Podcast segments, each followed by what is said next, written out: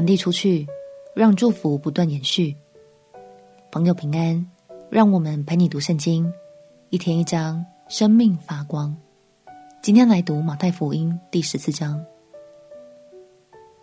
在十一章，我们读到施洗约翰被关在监牢里，原因是他劝诫希律王抢夺他人妻子的行为是不对的。虽然施洗约翰再也没能踏出那座监狱，但是身为旧约的最后一位先知，他的离去也象征着恩典时代的序幕，正式被揭开了。让我们一起来读马太福音第十四章。马太福音第十四章。那时，分封的王希律听见耶稣的名声，就对臣仆说。这是施洗的约翰从死里复活，所以这些异能从他里面发出来。起先，希律为他兄弟腓力的妻子希罗底的缘故，把约翰拿住，锁在监里，因为约翰曾对他说：“你娶这妇人是不合理的。”希律就想要杀他，只是怕百姓，因为他们以约翰为先知。到了希律的生日。希罗底的女儿在众人面前跳舞，使希律欢喜。希律就起誓，应许随他所求的给他。女儿被母亲所使，就说：“请把施洗约翰的头放在盘子里，拿来给我。”王便忧愁，但因他所起的事，又因同席的人，就吩咐给他。于是打发人去，在监里斩了约翰，把头放在盘子里。拿来给了女子，女子拿去给他母亲。约翰的门徒来，把尸首领去埋葬了，就去告诉耶稣。耶稣听见了，就上船，从那里独自退到野地里去。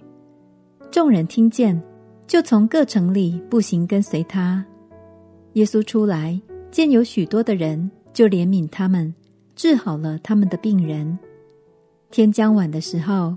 门徒进前来说：“这是野地，时候已经过了，请叫众人散开，他们好往村子里去，自己买吃的。”耶稣说：“不用他们去，你们给他们吃吧。”门徒说：“我们这里只有五个饼，两条鱼。”耶稣说：“拿过来给我。”于是吩咐众人坐在草地上，就拿着这五个饼。两条鱼，望着天祝福，拨开饼递给门徒，门徒又递给众人，他们都吃，并且吃饱了，把剩下的零碎收拾起来，装满了十二个篮子。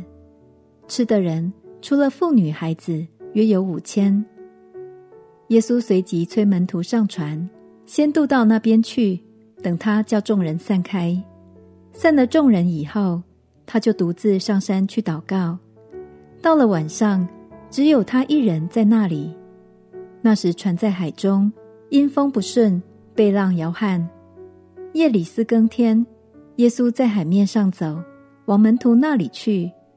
门徒看见他在海面上走，就惊慌了，说是个鬼怪，便害怕，喊叫起来。耶稣连忙对他们说：“你们放心，是我。”不要怕，彼得说：“主，如果是你，请叫我从水面上走到你那里去。”耶稣说：“你来吧。”彼得就从船上下去，在水面上走，要到耶稣那里去。只因见风甚大，就害怕，将要沉下去，便喊着说：“主啊，救我！”耶稣赶紧伸手拉住他，说。你这小信的人呐，为什么疑惑呢？他们上了船，风就住了。在船上的人都拜他，说：“你真是神的儿子了。”他们过了海，来到格尼撒勒地方，那里的人一认出是耶稣，就打发人到周围地方去，把所有的病人带到他那里，只求耶稣准他们摸他的衣裳穗子。摸着的人就都好了。耶稣拿着五个饼和两条鱼，祝福之后，就拨开饼递给门徒，门徒又递给众人，众人又继续不断的传下去，最后所有的人都得饱足之外，更满溢出十二个篮子。亲爱的朋友，也许有时你会觉得自己手中的资源不多，但鼓励你，耶稣与你同在。相信当你凭信心把资源分享出去，那承接祝福的人也会继续成为别人的祝福，这份爱就会源源不绝的发挥出极大的影响力哦。我们前祷告，亲爱的主耶稣，求你使我所拥有的，能在你的爱中发挥最大的果效，祝福更多的人。祷告奉耶稣基督的圣名祈求，阿门。祝福你与耶稣同行，天天活出美好。陪你读圣经，我们明天见。耶稣爱你，我也爱你。